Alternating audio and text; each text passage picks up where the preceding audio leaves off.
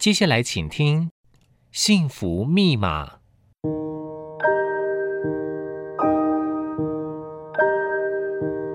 物质的拥有只能带来短暂的快乐，内心的自在跟宁静才是值得追寻的幸福。让我们一起来解开幸福的密码。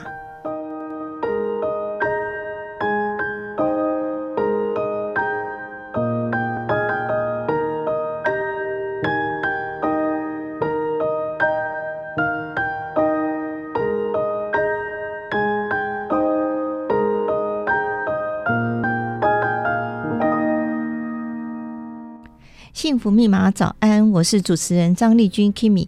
呃，我们第一季的节目主题是“生命是一场学习的盛宴”。那我们觉得学习是无所不在，而且学习通常从家庭开始哦。呃，就打这个亲子关系来说吧，那很多人都是有了孩子之后才学习如何当父母哦。我觉得现在的爸妈其实还蛮幸福的，因为不管是网络或者是实体的相关的亲子教养的课程都非常的多，而且坊间也有不少的专业书刊，我们都可以从中得到很多启发。那我们今天来到幸福密码节目的来宾是对于亲子教养有深入研究的一位心理智商师陈怡婷。那他刚荣获博士学位，恭喜陈老师您得到博士学位哦。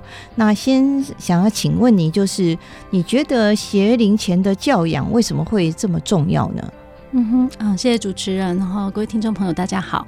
啊，那刚好的博士论文也是在谈跟早期教养有关系的部分。嗯那因为学龄之前，其实我们都知道是没有语言的，嗯、就是我们现在都是用语言在说话嘛。嗯，嗯，那学龄前的时候，孩子是用五官在学习，嗯，整个视听嗅味触的五官在学习。嗯，那所以有人说，五岁前孩子的吸收力就像海绵一样，呃，这么的旺盛。嗯，那呃，所以因为那个时期没有大脑的一个呃，就是知识性的学习，所以生活体验，然后还有他怎么看父母亲的。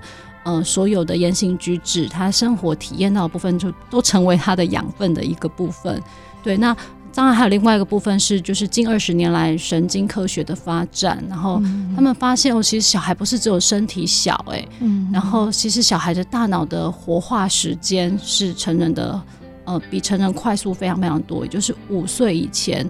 孩子的大脑神经元连接从呃就是很小，然后几乎神经元没有串联，嗯、然后到五岁后那个神经元串联是很密度很高的。好，那我不好意思，我还是多说一下什么叫神经元串联，就可以想象就是一块土地里面根本就是一块荒芜这样子，嗯、那就是会有人要把这个路开垦成为都市化嘛。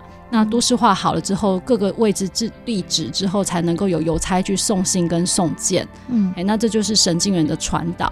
那一开始，这个孩子的大脑就像一块荒芜的土地，所以五岁前这个开发的速度是非常活跃的。嗯、那但是到年纪越来越长的时候，那个开发速度就会越来越慢，越来越缓。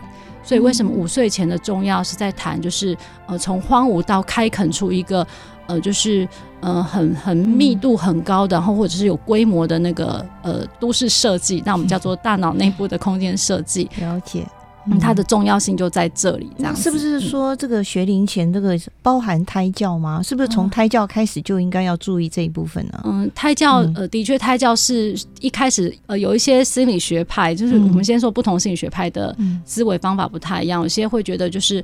当孩子在肚子里面的时候，父母亲的说话语言，他就是对孩子有决定性的成长这样子。嗯嗯，那的确有一些研究说，呃，就是小孩子常常在妈妈肚子里的时候，习惯听的语言声音，然后喜欢听妈妈的话。他出生之后呢，他对这个语言的接收习惯跟行为就会比较好。嗯、那另外派比较常有的说法是情绪啦，嗯、就是父母亲的情绪，呃，就是比较稳定的话，孩子就是在妈妈肚子里面的那个情感的稳定度就会比较。比较高，那当然最主要在肚子里主要的学习还是在生理上。哦，因为在生理上就是父母亲的饮食习惯啊，其实是对孩子是呃比较多会有比较重要性的影响。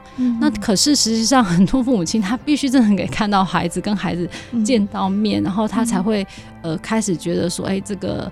这个照顾是，对对对，跟我有关系，就是在肚子里面，感觉还还还没那么明显。那这边也要提一下，因为我有一篇论文就是在讲那个，就是育儿的，就是、嗯、呃，就是孕产时期孕妇的心理健康啦。嗯，那因为很多时候我们虽然知道。就是胎教是很重要，可是有时候太强迫妈妈注意胎教，有时候对妈妈来说就情绪压力就反而提高了。对对对，所以我们后来在讲胎教这件事情的时候，嗯、我们就会比较倾向于呃，希望妈妈能够让自己身心健康稳定，照顾好自己。嗯、那通常妈妈觉得在关系里面被照顾稳定好之后，她其实对自己的饮食啊，嗯、对自己生活作息的调整，她自然而然就会去注意自己的身体健康。如果我们比较是用督促的方式，而且、嗯、你现在肚子有小孩，你要你要什么不能吃，什么不能吃。哦，这妈妈压力就大了，她压力就大了，她反而就吃更多不健康的东西。这个是在沟通上的一些小小细节。对，胎教其实是很小就开始，但是出生后还是有决定性的影响。哦、那我另外一个觉得比较好奇的是，我们认为说教养这个事情哦，好像东西方的一种标准不太一样哦。嗯、好像东方人的家长都比较希望孩子是乖巧听话，嗯、然后不要惹事。那西方的父母会比较希望孩子是能够自我探索，或者是独立自主。那您也是一位母亲哦，你的经验是应该要怎么样子？呃，就是呃，培养孩子是独立自主呢，还是要乖呢？因为 通常来讲，东方人都希望孩子乖比较好，这样。这是一个很棒很棒的问题哦。嗯，就是因为东方文化跟西方文化的差异是比较高的。其实西方文化我们就说是比较强调个人主义嘛，嗯、就是个体为大。但东方是比较集体文化，就是会希望别人在一起的时候要考量到别人，你这个行为你会不会注意到别人？你有没有考量到别人这样子？嗯、那其实这是一个不同的文化现象。嗯、但是如果我们从心理的呃发展历程来看，成长阶段其实它有前跟后的顺序，有前跟后的顺序，就是说要在呃就我们早期在念幼儿发展的时候，我们会发现其实儿童出生的时候他就是自私跟自我。啊，就是我们就说儿童必定有自恋期，那个自恋期就是三岁啊，三岁以前。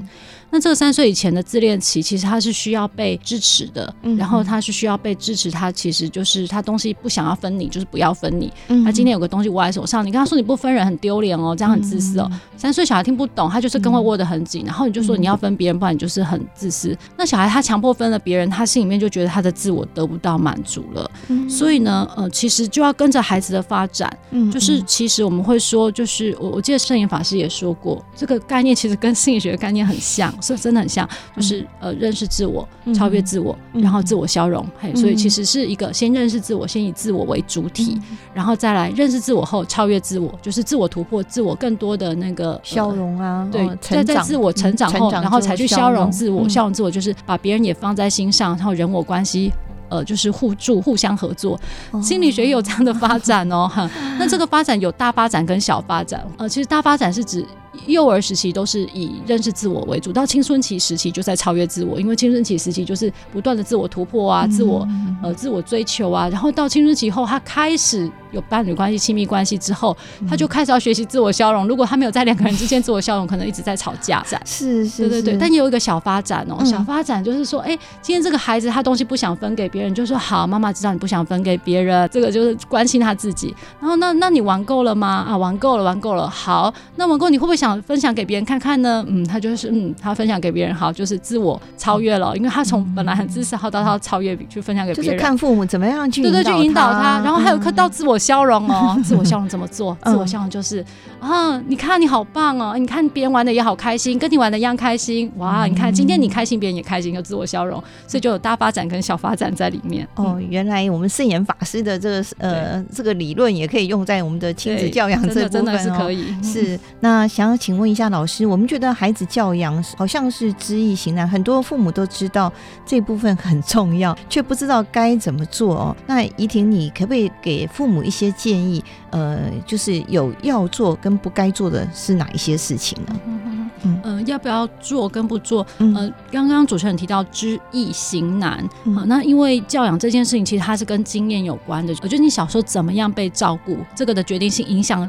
你看书，因为看书只是知识性的学习，它还不是真正经验性的学习。嗯、所以，如果呃，通常我们会比较期待的是，嗯，如果您真的是希望在教养上更 OK，那其实有些父母亲他是期待能够找一些比较呃比较好一点的社群。或者是知识性高的社群，嗯、那能够在社群里面学习，就是呃把问题提出来，嗯、然后其他比较友善的家长能够给一些支持跟嗯、呃，就是给一些帮忙这样子。嗯，就是除了知识性的学习以外，我觉得同才之间的交流跟合作也很重要。嗯、那再来就是呃自我的观察也很重要。就是说自我观察是指说，呃有时候我们会跟孩子有一些冲突跟冲撞，就意见不一样。比如以我刚刚的为例子，孩子不想要分享。就是不想要分享，硬要他分享也没有用。这时候父母亲就必须要去有一个自我观察，就是哎，这样子的一个坚持下去，对我们两个的破坏性是不是比较高的？嗯、那牵涉到六岁以前幼小孩子的教养上，其实我刚刚已经说，孩子都是先从自私开始的。所以父母亲能不能先暂时放下自我的坚持？就是父母亲要有点放长线钓大鱼，嗯，他不能一开始就把教这件事情放前面。反而我觉得中国有一句话叫“循循善诱”，嗯，我觉得这句话在形容教养更好。嗯，循循善诱就是说，哎，我是慢慢慢慢的，哦，我知道你不想分享，哦，我懂你的感觉。然后呢，哎，那那。呃，你玩的好开心哦，那别人玩的好开心，别人会不会也玩的好开心呢？好，那这个循循善诱，它就是透过我懂你，嗯、然后再慢慢引导你去懂别人。嗯、嘿，那这个时候父母亲他是要把他自己的目标放慢一点的。他如果很急躁，就是你看分人呐、啊，嗯、哦，那就就不太一样了。嗯、对，就是效果就差很多。虽然目标完全长一样，嗯，对，那。父母亲要能够从那个呃很快，然后到有方法，然后有智慧，然后慢慢的引导。嗯、第一个是妈妈要慢或爸爸要慢，他心情必须得要有一些稳定跟平静，他才有办法做自我观察。嗯嗯嗯。嗯所以，我刚刚说那个父母亲送给自己一些些小小的休息，或者是同才的支持，嗯、这个其实是非常非常重要的。嗯、然后，在这样的一个自我关照跟觉察中，他才能够去在跟孩子的互动上去察言观色。因为我最常遇到的是，小孩会告诉我：“妈妈、爸爸不懂察言观色，被人夸那么秀。”我当然知道他讲的是对的，但我就偏偏要，就是偏偏要让他生气，因为他让我生气，我就要偏偏让他生气。所以。教养之间就很常在两个人上，就是很冲突、很冲撞。可是实际上回到家又很后悔，嗯，就是明明我们就相爱的孩子跟父母亲，嗯、可是就是在一起冲撞，回到各自的生命里又觉得很抱歉、很后悔。嗯，所以刚刚有提到，就是呃，最重要的关键点就是父母亲要把自己身心先稳定好，然后有一个支持，然后在跟孩子相处上能够先以孩子支持孩子为主，然后孩子就是会，因为他是孩子嘛。所以他就会慢慢的呃来支持父母亲。那早期我们会说爱听北部为为，爱听北部为为。呃，早期我们的确是这样教的，就是在儒家思想上是这样。但是从心理学的观点，儒家思想还是重要，但它是一个教育的结果，不是一个教育的起点。就是呃，父母为大是教育的结果，就是它是一个呃慢慢引导到的结果。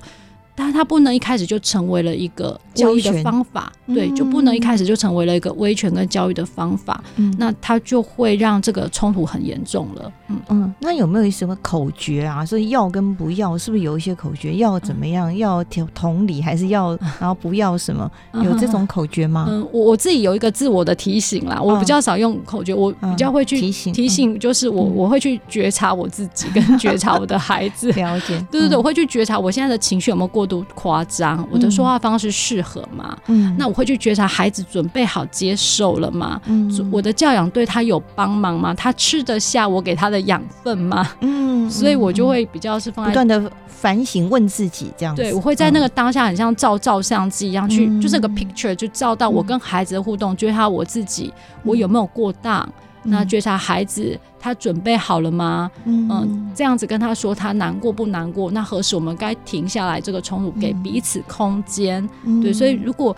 真的有一个我觉得的口诀，我可能没有想到要不要，我比较想到的是，呃，觉察自己的状态，嗯，然后觉察孩子的状态，O 不 OK 这样子，对 对对，对 我我你这样讲，我想到常常在餐厅哦，我会看到一个情景，就是呃，有一些父母带着孩子在吃饭，那孩子突然哭闹不休，然后影响到别桌的客人，那大家都会觉得有种嫌恶的眼神哦。那如果碰到这样子的话，父母要怎么做？是把孩子带出去呢，还是跟他慢慢？讲还是万一他一直 一直哭闹，那我觉得父母也很尴尬哎。嗯，我我觉得呃，有时候父母亲是因为自己的面子，就跟他说你这样让我很丢脸。对，但但其实父母亲没有注意到他这个行为，可能也让这个爸爸妈妈也变得丢脸。嗯，因为当父母亲说说你这样会让我很丢脸的时候，其实可能别人会看到这个妈妈也会觉得，或这个爸爸也会觉得，嗯，你这个态度对这样小孩说话好像也不那么适合。那、嗯、我们一直在说教养就是危机变 转这个过程，嗯、所以我我认为，如果当孩子在哭闹的时候，父母亲如果示范一个比较好的，呃，或者是刚刚说的那个，呃，先安顿自己，然后深呼吸，嗯、然后呢，他能够在那个孩子。状态不好的时候，示范同理跟爱嘛，嗯，呃，就是他可以去注意他语调柔和。通常语调柔和的时候，孩子的那个情绪高涨，就会我们说的声音有同频性，还。然后通常我会说降低语调，不是更高涨，说你吵什么吵，就是这个就是更高涨的声音，就会让这个情绪就更糟这样。但是我们是拉低音调，是哦，你这样很难过哈，我知道，我知道很难过，那妈妈抱抱你。那也不会跟他说，呃，很丢脸，什么都不会，不可能啊，因为孩子就是会哭嘛。妈妈抱抱你啊，妈妈安抚你。哦，那现在好多人在看你哦，他们也很关心，那他们在吃饭。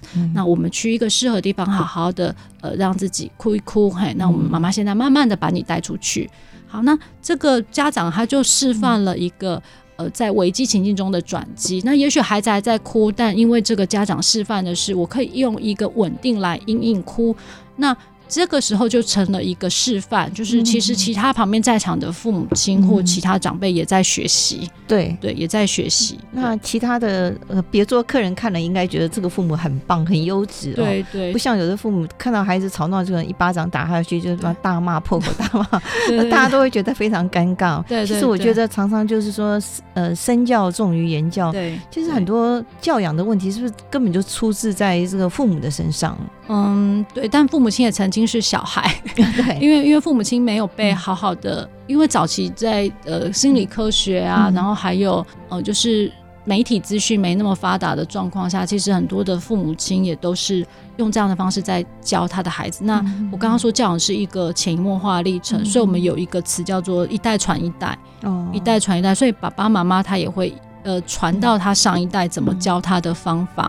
哦，就像我们说，家庭暴力有时候会复制到遗传到下一代的概念，百分之七十是。但如果有后天的学习、上课，嗯、然后自我觉察，嗯、其实就不太会有这个影响，嗯，它会中断。嗯，是。以前我们受到的父母可能都是比较威权式的一种教育哦，教养方式。可是我们现在为人父母的时候，你用这一套去对待孩子，实在是好像行不通，对不对？嗯、所以。呃，怡婷老师，你的建议就是说，嗯，我们要怎么样去看待自己的情绪？那孩子的情绪，因为会影响非常的深远，会影响到他的身心发展，是吗？嗯哼，对对对，嗯、呃，为什么以前可以？其实很多时候在演讲的时候，大家都问我说：“哎，老师，以前我们都这样教导，我们都好好没事，哎，为什么 现在长大要改成？”嗯，要协助他们去启发自己，然后去协助他们情绪管理、情绪调节啊，然后发展他的那个大脑的智慧啊。嗯，我说，因为未来时代有一种人特别多，嗯嗯，那他们说什么人什么人猜很久，就说机器人，因为机器人特别多。那人工智慧的发展是一个未来的趋势啊。那人工智慧是解决问题，但他没有办法启发，他没有办法开阔新的知识，他没有办法。嗯，他比较没有办法有创新创建，但是人的大脑是可以的，所以因为未来的人工智慧发展，早期的教养方式就不适用了，因为教养这种听话的方式，孩子就会学会听话认命，然后他就会学会执行，但他不会思考，他比较不会呃有创造力的发展，他比较不会有学习动力。说实话，嗯嗯嗯、所以呃，为什么后来我们在谈到学的要快乐，嗯、呃，学习的时候，呃，他读不了。他那一句话，比如说他写字写的很不好，然后他背英文单字背的很痛苦，那我们要怎么让他让他快乐在里面？然后我父母亲也要动脑袋啊，然后跟他一起在学习中玩乐这样子，然后同理他的心情，然后调节他的情绪。那呃，就是玩乐玩完后，哎，然后他一边在玩乐的时候，一边就会学起那个东西，然后他就会觉得哇，学东西很有趣。那在这个历程中，他就不是以前那种被揠苗。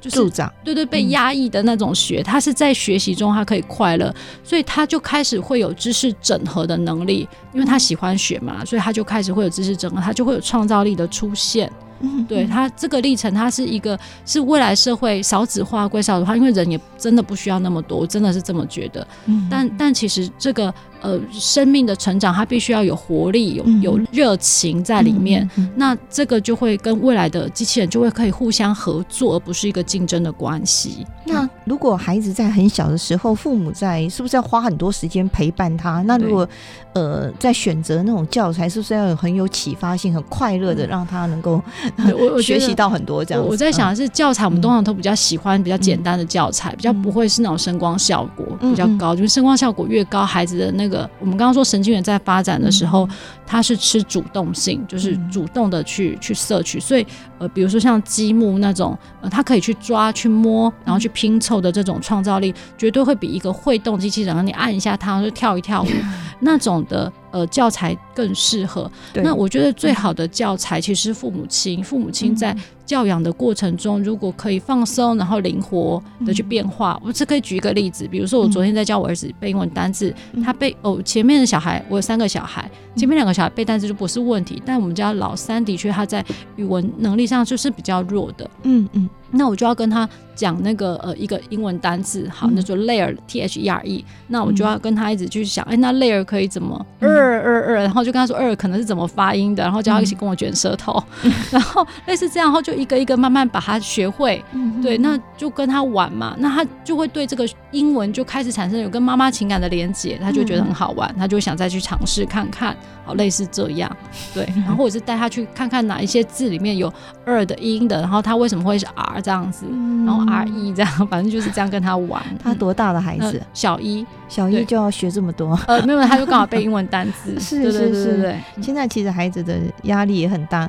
那呃，我觉得以前孩子哦，然后很希望父母讲故事，尤其是在睡前的时候，这个讲故事的一种效果是不是很大？就是为爱。讲朗读讲故事，我们就说讲故事有两个效果。讲故事一个是给讲给父母亲听的，因为其实呃，父母亲可以从故事的语言里面让自己身心慢下，因为每一个故事它的韵律、它的节奏、它的说话音调，还有他想传递的情感，其实老实说也是给父母亲的滋养。那有一本书叫做《父母的语言》嘛，就是说爸爸妈妈的字词汇字汇量越多，它实际上影响孩子他自己在使用语言的方法。那呃，所以父母亲透过自己阅读、自己说，然后其实也在帮忙孩子去吸收呃这个绘本里面想要传达给他的一些情感。嗯、呃，对。那也有时候也是爸爸妈妈或者是主要照顾者跟孩子之间在呃创造一种我们共同的话题。嗯，比如说呃。有一个绘本，我不是要广告绘本，我是想有一个绘本很有趣，就是包姆跟凯罗系列。刚好最近朋友在聊，那包姆跟凯罗系列，我们就说，哎，你看你不觉得很像包姆或凯罗吗？或者是你不觉得你很像谁谁谁吗？就是故事里面的主角，那孩子就会就是变成你们有一个共同的语言、共同的回忆、共同的就是一起的纪念呐、啊嗯。对。对我，我到现在还好玩。记得我小时候，不是我，我孩子小时候我在呃讲一些故事书的那个情景，对，那有时候非常的感动，自己就会都会热泪盈眶，被那个故事所感动。真的，对，到现在都还印象很深刻。那我们现在又回到就是呃正念的亲子，嗯、呃对亲子教养哦。嗯、我们刚刚说有这个呃 MAP，那是不是可以请怡婷老师帮我们解释一下？对，那个 MAP 是嗯，在保护人文社会基金会一起合作的开办的，呃，就是正念亲子的课程。那 MAP 它就是有个地图的意思嘛，就是其实教养会有一个教养我们生命。这个 map 是自己的家庭，自己渴望的生命方向。嗯、那有点像回到呃师傅一直提到的，我们做人要有方向感，嗯、那家庭也要有方向感。是，所以 map 有第一个概念就是这个我们家我自己想要的家庭方向感在哪里呢？那我们一开始在呃。开课程开始的时候，就会问每个家，因为每个家一定有不同的文化，传承不同家庭文化，那是不一样的。所以第一个是你家庭的方向感的这张地图。那第二个，它其实是一个呃 MindSight 的这个含义，MindSight 就是或 Mindfulness，它是一个呃就是一个觉知觉察的概念，就是透过一个觉知自己、觉知他人的这个合作互动的过程。那我们跟呃透过亲子亲子主要照顾者。自己觉知觉察，然后透过身教把这觉知觉察带给孩子，然后相互在教养中合作历程来来到我们渴望的家庭的 map 的一个方向。嗯，所以主要照顾者呢，呃，这个 map 不是只是乱想的哦，他透过觉知觉察，还有在教养间的相互合作，我们就会把这个家庭经营到我们自己渴望的一个呃，就是这个家庭的一个，我我可以说就是一个渴望的家庭地图，一个方向啊。嗯，嗯嗯，那就像一种 approach 的概念。对对对对对。那可是这个 map 是自己定出来的呢，还是父母之间要协调一下？有一个共识，因为常常常常讲说家里一个一个黑脸一个白脸，那个让孩子其实有点莫衷一是，哎，有时候会这样，嗯，对。黑脸跟白脸比较是教养方法上的差异，嗯、但也许他们的父母亲的方向感是一样的。嗯、但也有一种状态，或者我们比较常见的状态是，父母亲的方向感本身就不一样。呃，比如说妈妈觉得说，哎、欸，要陪孩子阅读啊，嗯、那可能爸爸觉得，嗯，阅读不需要这么频繁吧？嗯、就妈妈觉得每天晚上都应该有阅读时间，几点就应该上床。嗯、爸爸觉得这个呃礼拜六、礼拜天就好啦，平常时间不要这么这么样子的刻板，对对，不要这样刻板嘛。嗯、好，那两个人概念就不一样啦。嗯、所以呢，这个冲突历程当中呢，呃，通常我们在谈的是人跟影响人的历程，不会用我刚刚一直说循循善诱，不会用一种强势的方式要对方马上改变。而其实妈妈她就直接示范了，我有时间我就我就念故事给孩子听嘛，那没时间就没办法嘛。哎，那这个隔壁虽然在旁边的爸爸他也不是这么支持，干嘛这么这大费周章？但是其实他潜移默化也被影响啦。如果这妈妈就有这个动能的话，那这个妈妈要怎么样有动能？她就一起参加课程的时候，她就会看到哇，每个人都在为自己生命渴望的家庭方向努力的时候，她就会有动能，也想往这边前进。嗯，嗯，所以 妈妈有时候不但要影响孩子，还要影响他自己另外一半，像大型家具一样的人。对对对对对对对。对，她但他只要做好自己就好了。是，我我觉得他不要带着也要马上影响对方的感觉，他只需要做到呃，我喜欢自己是什么样的一个人。我喜欢我自己成为一个怎么样的自己、嗯、啊？那他就自自然然的，呃，因为对方有没有被影响？有些很快哎、欸，嗯、啊，有些一两个月，哇，他们上课完，父母亲就调整改变了。但有些也过了好几年哎、欸，也是有的、啊，因为每个人的呃根性不同嘛，所以我觉得最重要是参加的人或主要照顾者，他用他喜欢自己成为什么样的状态。他喜欢自己展现怎么样自己的教养位置，嗯，那对方要不要被你影响？那我觉得这个。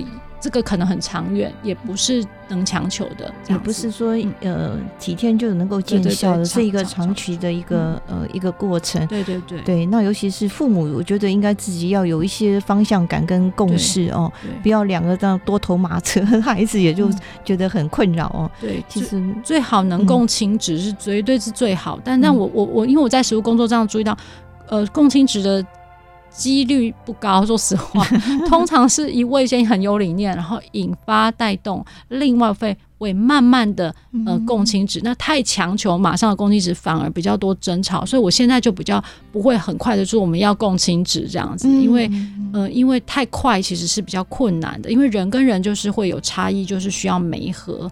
但是妈妈让就是主要照顾者他做的快乐。就会被对方就会被他吸引，就是哎，你这样教养的好开心，好优雅，好美丽哦，我也想要这样。对对对对，是这个，我不是很狼狈在教小孩，那那那就 那就不会想让人家想学啊。我觉得家庭的一个气氛真的很重要，你自己一定要先快乐，不然你的孩子是不太可能快乐的哦。对对。那想请教怡婷老师，您跟人机会合作多年来哦，你对于来上课的父母的观察有哪一些？我觉得都非常欣赏他们呢。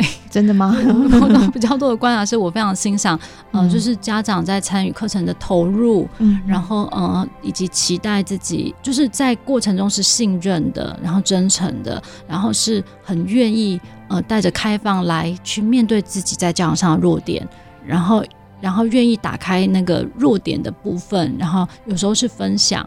然后就会让其他人觉得，哎，原来我们也每个家庭都有家庭的弱点，那也没有什么可怕的，也不是很丢脸的事，不，不会，嗯、对，就不会。哎，原来每个人家庭都有难念的经啊。嗯，那所以我第一个是我非常佩服来上课的家长是，嗯，就欣赏他们是带着一个很真诚，就也是赤子之心的来分享，可能是人机会给的这个气氛跟环境。然后呢，嗯，再就是说，在学习的历程中很能够反思，然后以及给其他家长一些回馈，就是比较正向支持跟回馈。嗯，对。然后呢，呃，有时候是。嗯，在课程的历程当中，因为课程毕竟要有不不少我们说的正念练习，以及在正念教养上跟孩子互动的觉察、觉知的练习。那嗯，家长也是很能够去分享自己在这个互动练习上经验到的正向经验啊，或挫折经验，然后愿意呃在这个过程中学习。对，哦，所以你会出功课带回去。哦，他们要在家里这样实际操作，这样、嗯、就主要对、嗯、最主要还是回到正念练习，是、嗯、因为开始会比较多是在嗯嗯，就是正念觉知觉察，把自己身心稳定好跟照顾好的练习会为主。嗯、那其次就是把这个正念觉知觉察从个人内在会来到人际之间，因为我刚刚说父母亲在教养过程中就是觉察自己，觉察孩子，嗯、那也可以把这个觉察带到伴侣之间，带到孩子之间，嗯，然后他们可以分享。他们在这个历程中的发现，嗯、所以呃，在教养历程中比较会用一种发现的角色。嗯，哎，我孩子，我今天发现了你什么？哦，我的老公，我的伴侣，我发现了你什么？啊，那孩子很特别，他回到家就会发现，我我发现了妈妈你什么？我发发现妈妈你今天怎么笑容变少了？哦、那那呃，父母亲得到孩子这样回馈的时候，他就会呃分享出来。那、嗯、那我常常觉得我们的课程到后来在新的分享上，我觉得每位父母亲书写都都放，我觉得很像可以出书的那种能力，嗯、就是在那个跟孩子亲子互动的关系，都会让我们觉得很温馨啊。嗯，对。那当然不是，因为当然家长会分享出来的一定都是比较偏向比较。正向那一面，那也会有我们脆弱的那个部分。那我觉得团体的支持就在于，就是它是一个长长久久历程。嗯，呃，尽管有可能我们课程结束了，但因为人机会这边还会办其他的相关的亲子课程，然后让这个课程持续的延续下去，让家长他们的学习是不中断。因为团体毕竟有十周的呃十堂课，那它会有结束嘛？嗯、但人机会这边其实它会持续办理一个月一次，嗯、呃一次或两个月一次的讲座课程，那让家长持持续续的往往前学习。哦，那你这个正念的一个亲子教养，跟一般的坊间的正念课程，它会不会有一些差异性？嗯，这个我有问过我们上过一般坊间课程的家长，嗯、哦，他同时上了坊间课程的讲的的正念，有上了正念亲子，他发现哦，其实差蛮多的。哦，真的吗？对对对，他觉得其实差蛮多的。嗯，因为嗯嗯，第一个是他觉得就是在练习的方法上跟练习的时间上，呃，这个练习方法跟时间上在。呃，这个正念课比较没有那么给压力，因为父母亲的时间比较容易被切碎跟切散，然后再来就是呃，课程的一个讨论的重点比较是会回到我们的安顿怎么影响孩子之间，所以我们会有一个对象，这个对象可能是我们的孩子啊，或者是我们的伴侣或整个家庭气氛。对，然后还有再的就是正念亲子，它是人际间的正念，不是个人内在的正念，这是一个比较大的差异。嗯、那我们会把这个对自我的觉知觉察的深度来到去观看孩子，观看周围的人。嗯嗯，对，那这个的差异上是比较不一样的。嗯、那还有就是因为教养就牵涉到行为规矩、嗯规范，还有我刚刚说的同理同在，嗯、那这个就也会比较是一般房间正念课他不太会去谈的部分。对，所以会有这几个比较大的差异，这样子。嗯嗯，那就你观察，呃，家长来上过这样一系列的课程之后，他们对于亲子关系或者亲子教养的一些转变，嗯、可不可以帮我们举一些例子来看.嗯，我我一般家长这有两个部分，嗯、一个当然是嗯，就是从量化的转变上来说，嗯、家长可能会觉得他在面对孩子挑战的时候，他不会变得那么的。呃，挫败或那么的焦躁或焦虑，或不开心，嗯、他可能可以把，就像我刚刚说，嗯、把孩子的挑战视为每一次自己成长的转机，比较可以用这种哇，你今天还挑战我了，哇，那这就是一个呃，我可以把我危机化转机的历程，嗯、就是家长在。教养给出的选择性上，不会落入过去自己早期的习惯，嗯、就是过去自己原生家庭或者是过、嗯、过去自己生命历程的习惯，嗯、它的弹性可以更多，因为他也观察了其他的家长怎么来进行这个历程。嗯、对，所以他的呃，第一个是他在拆招接招的过程里，嗯，对，他就变得比较有弹性，然后比较有信心，嗯、然后情绪失控的时候，家长也会情绪失控，在回稳的时间也变快了。嗯，然后呢，对自己真的失控也比较多的慈悲，呃，比较多的自我的关怀，不会对自己太多过度的批评跟批判，嗯，那于是他就会比较有一个安心跟安定，然后来去支持孩子这样子。